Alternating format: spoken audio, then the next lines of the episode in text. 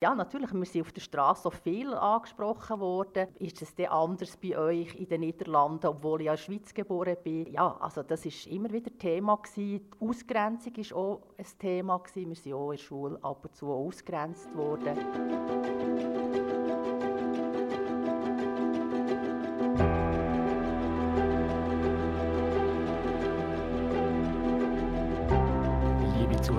Zuhörer, ich begrüße euch zu BZ aus der Box Wahl Spezial. Am 29. November wählt die Stadt Bern einen neuen Gemeinderat. Wir stellen die Menschen hinter den Kandidierenden vor. Mein Name ist Quentin Schlappach, mir ist der Cedric Fröhlich und unser heutiger Gast, die Mareike Kreut. Sie äh, tritt für die SPA, ähm, um den Gemeinderatssitz für Ursula Weiss zu verteidigen. Kreut müssen wir glaube nicht gross vorstellen. Sie ist in Stadt Berner Politik bekannt. Sie ist Fraktionschefin der SP im Stadtrat. Äh, früher war sie mal Tele Bern-Moderatorin. Jetzt leitet sie Psychologie beim Spital Langenthal. Äh, Mareike Kreut, schön seid ihr da. Ja, merci für die Einladung, ich bin gerne gekommen. Bei der Vorbereitung habe ich gesehen, ihr seid im Turbachtal aufgewachsen. Eure, Eltern haben ein Hotel geführt. Ist das richtig? Ja, das ist richtig. Ich habe wirklich meine ersten Jahre im Turbachtal verbracht, in einem kleinen Hotel von meinen Eltern. Dort waren vor allem holländische Gäste äh, zu Besuch gewesen, sehr lang äh, und bin wirklich so in einem Bauerndorf aufgewachsen mit so einer Gesamtschule. Ja, ist als Kind eigentlich eine schöne Erfahrung gewesen, draussen in der Natur zu sein. Äh, ja, auch die Gesamtschule war etwas sehr Spezielles. Gewesen. Das war gut, gewesen, bis man so ein bisschen ins Jugendalter gekommen ist. Aber das ist ja, wer das Turbachtal kennt, ist wirklich eines von den, von den hintersten Krechen jetzt vom Oberland. Inwiefern hat nach die, so. die, nicht, viel, nicht viele Leute, eigentlich, ein paar Bauernhöfe und viele Kühe. Ist, wie hat nach die Umgebung geprägt? Könnt ihr das rückblickend sagen? Ja, ich glaube, geprägt hat mich schon einfach auch so meine Liebe zur Natur oder auch zu den Tieren. Äh, das hat mich sehr geprägt. Das ist heute noch so. Also ich gehe sehr gerne in die Natur. Ich gehe immer noch sehr gerne äh, in die Berge. Das ist äh, auch ein, Hobby von mir. Ähm, es hat so geprägt, äh, ich glaube, auch das Verständnis zu haben als, als eine Seconda. Ich habe ja niederländische Wurzeln. Und wir waren wirklich die Einzigen im Dorf, die nicht äh, quasi Schweizerinnen und Schweizer waren. Äh, das hat mich natürlich auch geprägt, dass ich auch gemerkt habe, ja, man kann in der Minderheit sein, das ist nicht immer einfach. Ähm, und ich denke, das hat mich so gelernt für die Politik. Meine Eltern waren Hoteliers, ähm, ein spezieller Job, man könnte sagen, fast ein 24-Stunden-Job, zumindest in der High Season. Habt ihr genug Zeit, oder haben die Eltern genug Zeit mit euch verbracht? Habt ihr sehr viel gesehen? Ja, viel gesehen. Also ich habe noch einen älteren Bruder, der ist zweieinhalb Jahre älter als ich. Äh, gesehen haben wir sie schon. Aber dass wir wirklich viel miteinander haben können, äh, machen oder dass sie haben können helfen bei der Aufzüge oder so, das ist halt schon nicht so, so gewesen. Es war wirklich ein Betrieb, gewesen, sieben Tage in der Woche, von morgen um 7 Uhr bis am Abend um 12 Uhr, 1 in der Nacht. Und äh, ja, mein Bruder und ich waren schon manchmal so ein bisschen uns selber überlagen Äh, aber es hat uns auch selbstständig gemacht und wir haben einander zum Glück auch gehabt und einander gegenseitig auch immer wieder geholfen. Wie hat so ein typisches Nacht ausgesehen bei Familie Kreut, wo ihr noch Kinder waren? Ein typisches Nacht war so, gewesen, wir hatten ja keine äh, eigene Wohnung oder so in diesem Hotel, sondern wir äh, haben äh, in Hotelzimmer übernachtet und einfach eine kleine Stube für uns, gehabt, also ein Wohnzimmer für uns. Und gegessen haben wir einfach in der Küche vom, Hot also vom Hotel. Genau. Das war so ein Tisch mit einer Eckbank. Wo wir gegessen haben, waren wir sehr laut in der Küche oder die Pfannen, die gescheppert haben der Vater, der manchmal nicht so ganz zufrieden war mit, mit, mit dem Servicepersonal oder so. Das waren so Sachen, die ich mich noch gut daran erinnere. Und vor allem auch, dass dort immer viele unterschiedliche Leute am Tisch sind Also der Postautochauffeur, der halt auch bei uns in der Küche gegessen hat. Oder der Metzger, der noch das Fleisch gebracht hat und der auch noch mitgegessen hat. Bei uns ist immer wirklich so, x Leute am Tisch und haben miteinander diskutiert. Das ist aber immer in einem sehr hohen Lärmpegel. Ich habe vorhin gesagt, ihr habt euch auch ein bisschen in Minderheit gefühlt, auch äh, wegen eurem Namen. Es gibt also die Frage, von wo kommst du? Wie seid ihr mit der umgegangen? Ja, die Frage ist natürlich auch immer wieder gekommen, also wie man meinen Namen ausspricht, ob man jetzt eben sagt Mareike Kreut oder wie es eben richtig wäre, Marike Kreut. Das sind immer so Sachen, wo, wo ich noch heute immer wieder muss sagen, aber es macht nichts, das gehört irgendwie dazu, das gehört auch zu meinem Namen dazu. Und ja, natürlich, wir sind auf der Straße auch viel angesprochen worden. Ist es denn anders bei euch in den Niederlanden, obwohl ich ja in der Schweiz geboren bin? Ja, also das ist immer wieder Thema gewesen. Die Ausgrenzung war auch ein Thema gewesen. Wir sind auch in der Schule ab und zu ausgrenzt worden.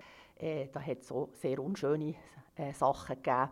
Aber eben auf der anderen Seite auch wieder sehr viel Herzlichkeit. Also, dass wir sie eingeladen wurden, auf die Alp zu übernachten. Und so, so Sachen, wo, wo man in der Stadt ja auch nicht dazukommt. Oder? Beantwortet vielleicht schon die nächste Frage. Ich habe noch schnell nachgeschaut. Durbachtal gehört zur Gemeinde Sahne. Mhm. Und der äh, Wähleranteil für SP war bei den letzten Nationalwahlen mit allen Listen bei 5%. Gewesen. Also es ist nicht äh, eine SP-Hochburg. Wie seid ihr in diesem konservativen Umfeld eigentlich zur, zur überzeugten SPlerin geworden? Ja, also eben, ich war schon bei diesen Gesprächen an diesem Küchentisch manchmal ein rebellisch, gewesen, weil ich das Gefühl hatte, es kann ja nicht sein, was sie da erzählen. Äh, oder auch so von dem sehr doch noch so ähm, alten Rollenmuster, wo halt schon noch im Dorf grösstenteils äh, war. Also, eben, also die Frau ist daheim und schaut zu den Kindern und der Mann geht arbeiten. Ähm, das hat mich schon dann irgendwie ähm, also beschäftigt und ich bin wirklich dort auch so ein bisschen als Rebellin bekannt gewesen, dass ich eben auch andere Meinungen habe. Wann habt ihr eigentlich euren Dialekt abgelegt?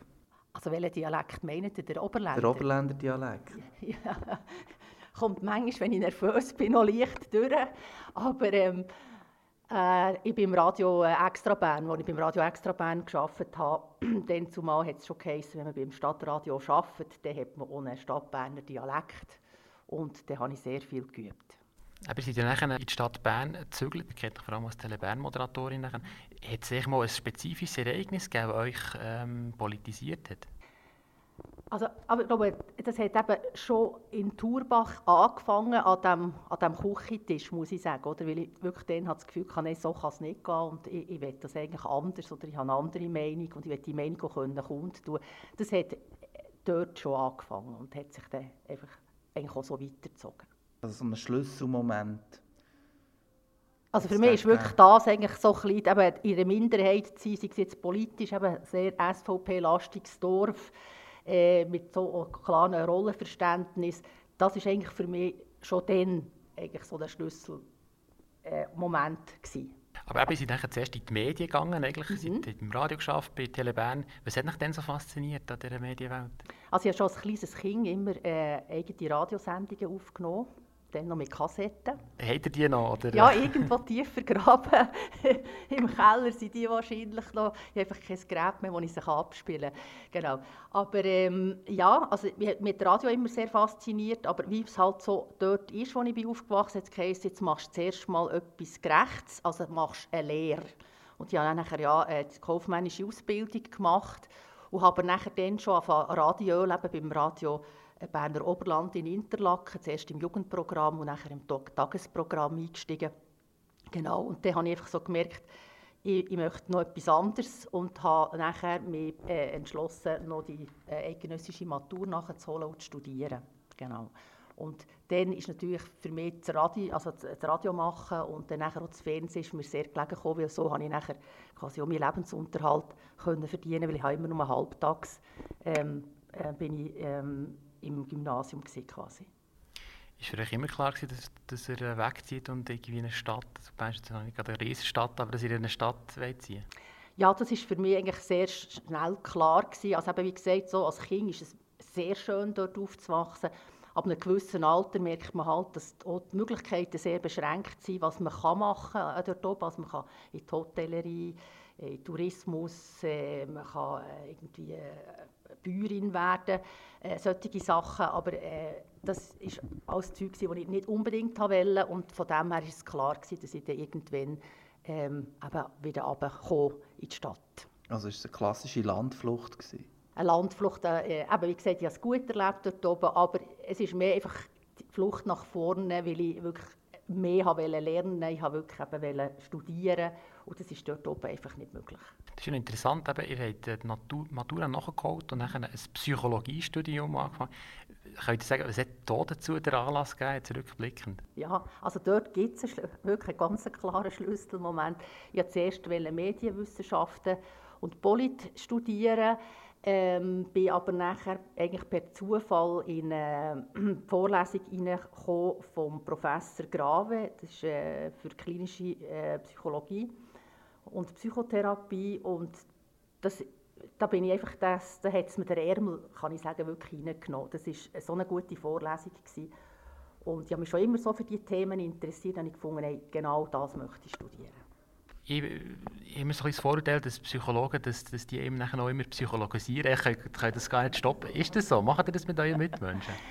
Man muss es stoppen. Also schon nur für die Work-Life-Balance ist es extrem wichtig, dass man äh, quasi, äh, da ist der Job und da schaut man anders auf die Leute und privat bin ich privat. Äh, und dann tue ich ganz sicher nicht irgendwelche äh, Leute beobachten und analysieren. Das ist, also, ja, das, das wäre weit zu viel, das ist too much. Also, das ist in unserem Beruf, also, wo nicht immer einfach ist, wir haben mit schwierigen Schicksalen zu tun, tagtäglich, ist es ganz, ganz wichtig, dass man eben nachher wirklich auch abschalten kann. Das ist, so, das ist auch so, dass bei den meisten Leuten, die bei uns arbeiten, arbeiten auch nicht 100 Prozent, weil es einfach zu belastend ist. Schaut ihr euch selber auch aus einem anderen Blickwinkel an? Ja, also wenn man noch eine Psychotherapieausbildung macht, wie ich ja dann schlussendlich gemacht habe, noch, das ist nach, nach der Uni noch mal vier Jahre, dann muss man ja auch x Stunden Selbsterfahrung machen, also man geht selber in Therapie. Ähm, und äh, das prägt einem natürlich sehr. Also da erfahrt man sehr viel über sich selber. Und ähm, das ist auch wichtig, wenn man nachher wieder mit Leuten quasi therapiert. Das, man hat eine grosse Verantwortung, wenn man als Therapeut mit jemandem arbeitet. Und dessen muss man sich auch bewusst sein. Und dann muss man sich selber seine Schwächen und Stärken auch sehr gut kennen. Was ist eure grösste Schwäche? Meine grösste Schwäche ist sicher dass ich schwer kann Nein sagen kann. Hat das, hat das auch eine Rolle gespielt? Jetzt, eben, es ist ein, ein undankbarer Job, der, der, der S-Besitz verteidigen. Hat das dann auch eine Rolle gespielt? Dass er nein, nein, das hat jetzt mit dem überhaupt nichts zu tun. Aber eben, ist strebt immer so ein bisschen die Führungspositionen an. Bei, bei SP seid ihr Fraktionschefin, das sagt man auch, das ist ein bisschen äh, ein Zuckerbrot- und Page-Job bei den meisten Parteien. Auch. Und äh, ihr führt eben auch Psychologie in, in, in, äh, im Spital Langenthal. Würdet ihr euch als Machtmensch bezeichnen, jetzt so rein psychologisch? Nein, das ist auch nicht mein Führungsverständnis, also mit Macht zu führen, sondern ich mache das sehr partizipativ. Äh, man muss alle Leute mitnehmen. Als Führungsperson muss man Leute gerne haben, man muss gerne mit Leuten kommunizieren, man muss gerne mit Leuten zusammen Lösungen suchen, halt auch mal Probleme ansprechen. Äh, jetzt auch in meinem, meinem, Beruf, also wir haben vier Ambulatorien äh, im Oberaargau, die ich zusammen mit ärztlichen Kollegen führe. Das sind Ärzte, das sind Psychologen, das sind äh, Pflegefachleute, Sozialarbeitende, äh, Leute vom Sekretariat, die dort arbeiten äh, die jeden Tag sehr, sehr gute Arbeit leisten. Und das zu koordinieren, zusammen zu schauen, gute Lösungen zu finden, das sehe ich als meine Aufgabe. Wir machen immer so eine kleine Auflockerungsübung, eine Blitzrunde. Eines von beiden müsst ihr einfach wählen.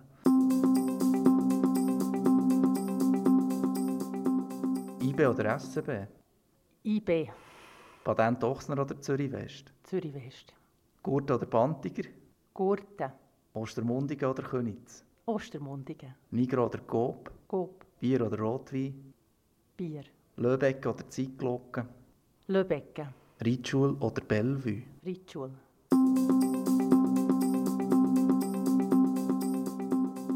Ihr wohnt seit 25 Jahren in der Stadt Bern.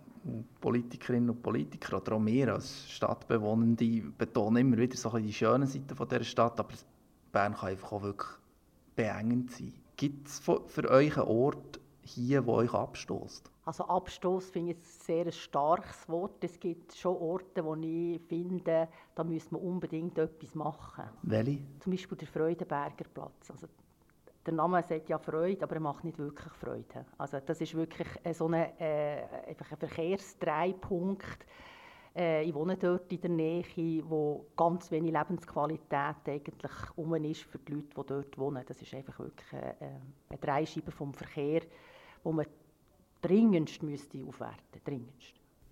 Hätte nie damit geliebäugelt, noch eine größere Stadt als Bern zu ziehen? Selbstverständlich. Ich habe noch äh, in England studiert und ähm, also so ein halbes Jahr Und äh, habe mich wirklich sehr verliebt in London. Also das wäre auch noch so eine Stadt, wo ich mir gut könnte vorstellen zu leben. Ihr wohnt im Schönberg-Quartier, Frau Ja. Kreut. Ähm, und zwar in einer Eigentumswohnung. Als Präsidentin vom Mieterverband. Ja. Ist das nicht ein Widerspruch? Nein, das ist kein Widerspruch. Ähm, also ich habe sehr, sehr lange, bis vor zwei Jahren, habe ich ähm, zur Miete gewohnt. Also ich war sehr, sehr lange Mieterin und weiß genau, was die Probleme der Mietenden sind. Und äh, wir haben jetzt halt das Glück gehabt, mein Mann und ich, dass wir Geld, Geld haben geerbt äh, und das haben nachher in eine Wohnung können anlegen. Das ist eigentlich das Gleiche, was man in einer Genossenschaft macht, dass man Wohnungen dass man nachher sich einkauft in eine Genossenschaft und nachher Genossenschafter wird. Und dort, wo wir wohnen, ist es so ein halbes genossenschaftliches Konstrukt, nicht ganz, aber so halbes. Ähm, und äh, von dem her äh, ist es ja nicht so, wir nichts vermieten. Oder ich finde es ein Problem, wenn man eine Wohnung tut. Äh, also wenn ich jetzt in grossem Stil würde Wohnungen vermieten das wäre auf alle Fälle ein klarer Widerspruch zu dem. Aber das ist ganz klar nicht der Fall und das würde ich auch nicht machen. Oder? Das ist, ähm, das ist klar geregelt bei uns, was geht als Präsidentin vom Mieterverband und was nicht. Und äh, es ist ganz klar, dass man nicht irgendwie darf gross bei einem Immobiliengeschäft äh, die Finger drin haben oder eben irgendwie selber in grossem Stil eine Wohnung vermieten, weil dann kommt man wirklich in einen Interessenskonflikt, könnte man kommen, oder wenn nachher jemand kommt, wo genau mit, mit, vielleicht mit einer Liegenschaft, wo ich der wäre, ähm, äh, ein, ein Problem hat, dann komme ich natürlich nachher in einen Interessenskonflikt. Oder? Aber das hier, das ist, eigen, das ist einfach für einen Eigengebrauch quasi. Ihr habt euren Mann angesprochen. Der Peter Launer hat ja sehr viel zu tun für unsere Zuhörerinnen und Zuhörer. Er ist der Sprecher vom Bundesrat Alain Berset. Seht ihr ihn auch noch im Moment? Wir sehen uns sehr wenig, aber ähm, wir suchen uns immer wieder so Zeitfenster, wo wir wirklich mal zwei Tage oder so einfach ähm, zusammen etwas unternehmen können. Wir gehen sehr gerne mit dem E-Bike Touren machen zum Beispiel oder mal ein Wochenende zu Freunden auf Zürich oder mit dem Gottemädchen unterwegs sein. Ähm, das gibt uns dann auch wieder Kraft, für weiterzufahren. Aber es ist schon so, jetzt, vor allem jetzt so in diesen Corona-Zeiten, ist es ganz schwierig, ähm, noch, noch viel Zeit können zusammen zu verbringen. Es ist, es ist für, glaub, für alle Leute im Moment einfach eine belastende Zeit. Ich habe gesehen, ihr reist viel, auch eigentlich auf, auf Holland, eigentlich auf die ursprüngliche Heimat. Äh, was gefällt euch dort besser als in der Schweiz? Äh, äh, nicht besser, es ist einfach anders. Äh, also ich habe immer noch sehr viele Familien in den Niederlanden, wo ich sehr gerne ga, ga besuche. Ich habe noch viele Freunde dort.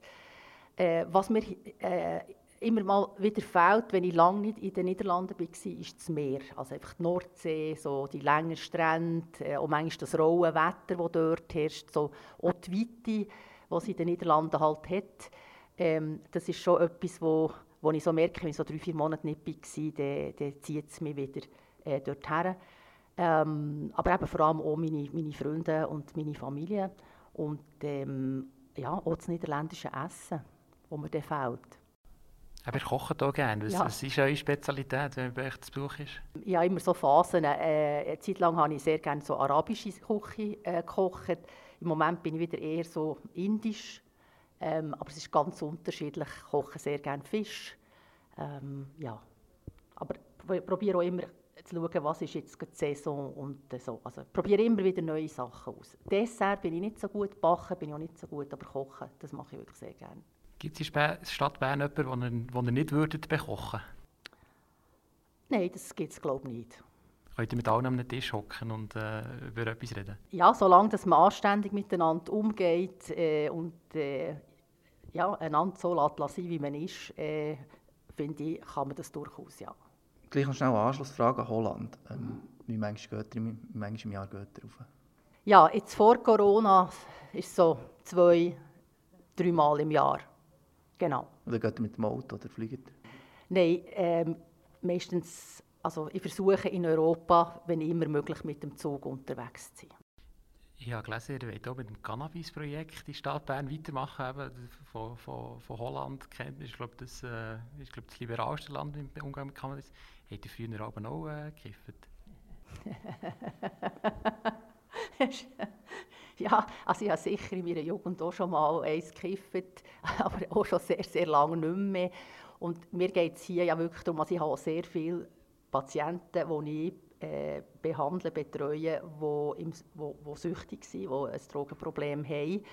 Und ähm, ich sehe wirklich dort auch ganz verschiedene Schicksale und wir brauchen wirklich eine fortschrittliche Drogenpolitik in der Stadt Bern, auch, aber auch in der Schweiz. Wir waren sehr lange Vorreiter, gewesen, was die Drogenpolitik anbelangt, vor allem Bern. Jetzt sind wir schon ein bisschen in Dornröschen Schlaf hineingekommen. Und jetzt ist wirklich wichtig, dass wir mit dem Cannabis-Pilotprojekt jetzt wieder vorwärts machen. Dort, äh, wenn wir ja mal eine Regulierung schauen, wie das funktioniert, weil man muss einfach wirklich ähm, das dem Schwarzmarkt entziehen. Oder? Weil dort ist ja eigentlich Gefährlichkeit. Und, äh, man hat ja gesehen, was es bringt in den USA, oder wenn man Alkohol verbietet, gar nichts. Einfach der Schwarzmarkt blüht auf und es bringt nichts. Und so kann man, hat man auch keinen Kontakt zu den Leuten. Und mir ist natürlich auch wichtig, dass man schaut wegen dem Jugendschutz. Schluss noch ähm, eine kleine philosophische Frage. Eben, ihr habt euch für Politik entschieden. Man verzichtet ja eigentlich auch viel, wenn man sich für so eine Laufbahn entscheidet. Oh ja. wenn ihr jetzt neu könntet von vorne anfangen oder eben etwas anderes machen als Politik, was wäre das? Hey, ich will also ich, ich würde es nicht anders machen. Ich finde Politik mega spannend. Ich finde auch eben auf kommunaler Ebene, also auf Gemeindesebene zu politisieren, wo es ja auch Leute gibt, die so ein bisschen die Nase rümpfen und finden, das ist ja nicht so wichtig. Ich finde es eben sehr, sehr wichtig, weil das ist wirklich das, was nachher gerade vordran nachher passiert. Oder? Das ist wirklich das, was ganz nach an den Leuten ist. Also ich denke da an meinen Ködervorstoß, den ich vor sieben Jahren oder jetzt ja sieben Jahren gemacht habe mit der Ködertrennung im öffentlichen Raum. Ähm, ich sehe das jetzt überall, oder? Das steht jetzt überall. Und ähm, das ist eben wirklich, man kann auf Gemeinsebene kann man sehr direkt politisieren. Es hat eine direkte äh, Auswirkung, die man nachher auch sieht. Und das gefällt mir extrem, äh, eben auf der städtischen oder auf der kommunalen Ebene zu politisieren. Merci für das Gespräch, Frau Kreuz. Ja, alle anderen Podcasts der Kandidierenden könnt ihr jetzt schon hören auf äh, Apple Podcasts, Spotify und auch auf allen anderen gängigen Portalen. Merci für fürs Zuhören. Bis zum nächsten Mal. Bleibt gesund.